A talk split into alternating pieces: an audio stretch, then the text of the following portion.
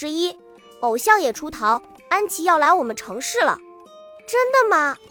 天哪，我做梦都想见到他。嗯，他要来我们城市拍摄新片，听说还会举行隆重的记者招待会和粉丝见面会呢。不知道他真人是不是像电视里看到的那么可爱？要是我能像安琪那么出名就好了。这天早上一到班上。我就听到大家在讨论安琪要来我们城市的消息，我的心顿时砰砰砰地跳了起来。我也是安琪的粉丝，这么说，我有可能见到安琪了。运气好的话，说不定还能跟她说上话呢。安琪人如其名，长得像天使一样漂亮可爱。她是最当红的童星，据说她出生才一百天就开始拍片了。并且赢得男女老少不同年龄段观众的喜爱，被称为婴儿童星。这么多年，他每年都有新作，并且每一部作品都红透半边天，成了全民的宠。安琪的粉丝见面会一票难求，被炒到了天价。我们家穷，自然是买不起的。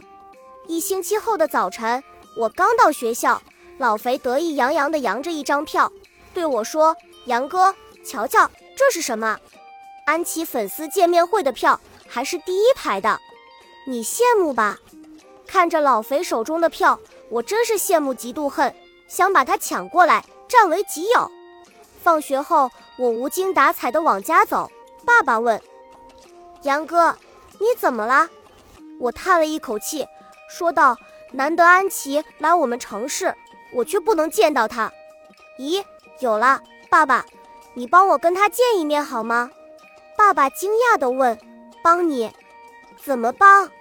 我说：“安琪的粉丝见面会开始前，我们到会场外面去，然后你用身体调换机把我跟有票的观众，比如老肥的身体对调一下，我不就可以进场见到安琪了吗？”爸爸说：“这么做不合适吧？”见爸爸不同意，我开始对他施展软磨硬泡的战术。我们正说着话。突然，一个人影从岔道口冲了出来，和我撞个正着。我们俩同时撞倒在地上。我没好气地说：“你的眼睛是当摆设的吗？走路不看路。”对不起。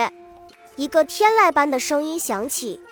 我抬头一看，天哪，这可真叫说曹操。曹操道：“我撞的人竟然是大明星安琪。”他的墨镜掉在了地上。头上的鸭舌帽歪到了一边，虽然帽檐压得很低，但我还是一眼就把他认出来了。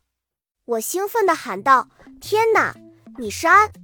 他捂住我的嘴巴，把我拉到一边。我们俩躲到路边的花丛中。五个穿着黑西装的人从前面的小路上跑来，又从我们身边跑过去。我正要说话，他示意我安静。等黑西装们的身影消失后。安琪才从花丛中探出头来，长舒了一口气。我问：“怎么回事？”他小声说：“我好不容易才找到机会跑出来。”我紧张地问：“跑出来？怎么回事？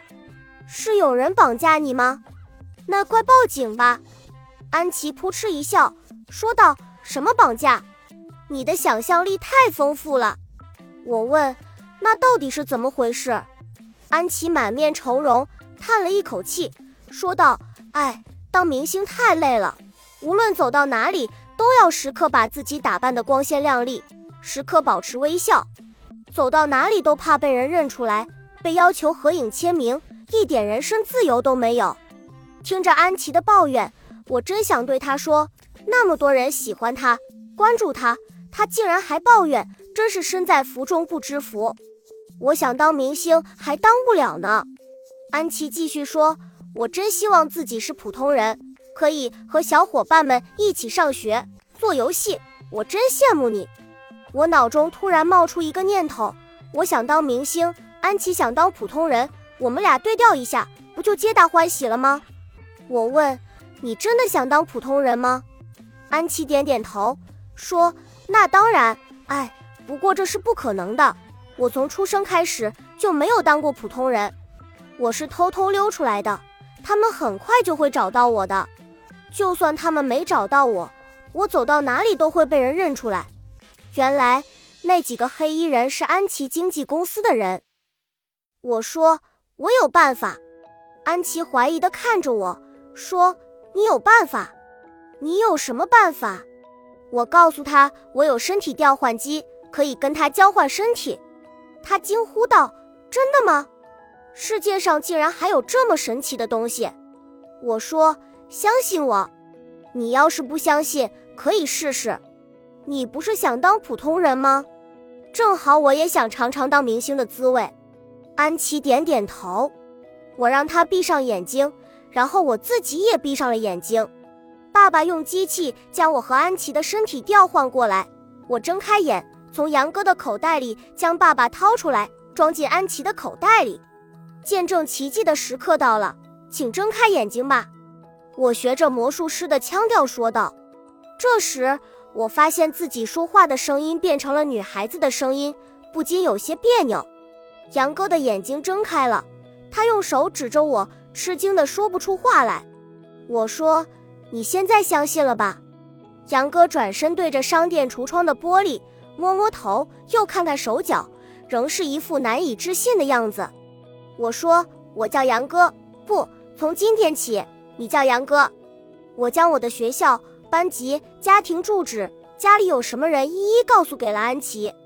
当然，关于爸爸和他的发明，我没有告诉他。我记住了，安琪说道。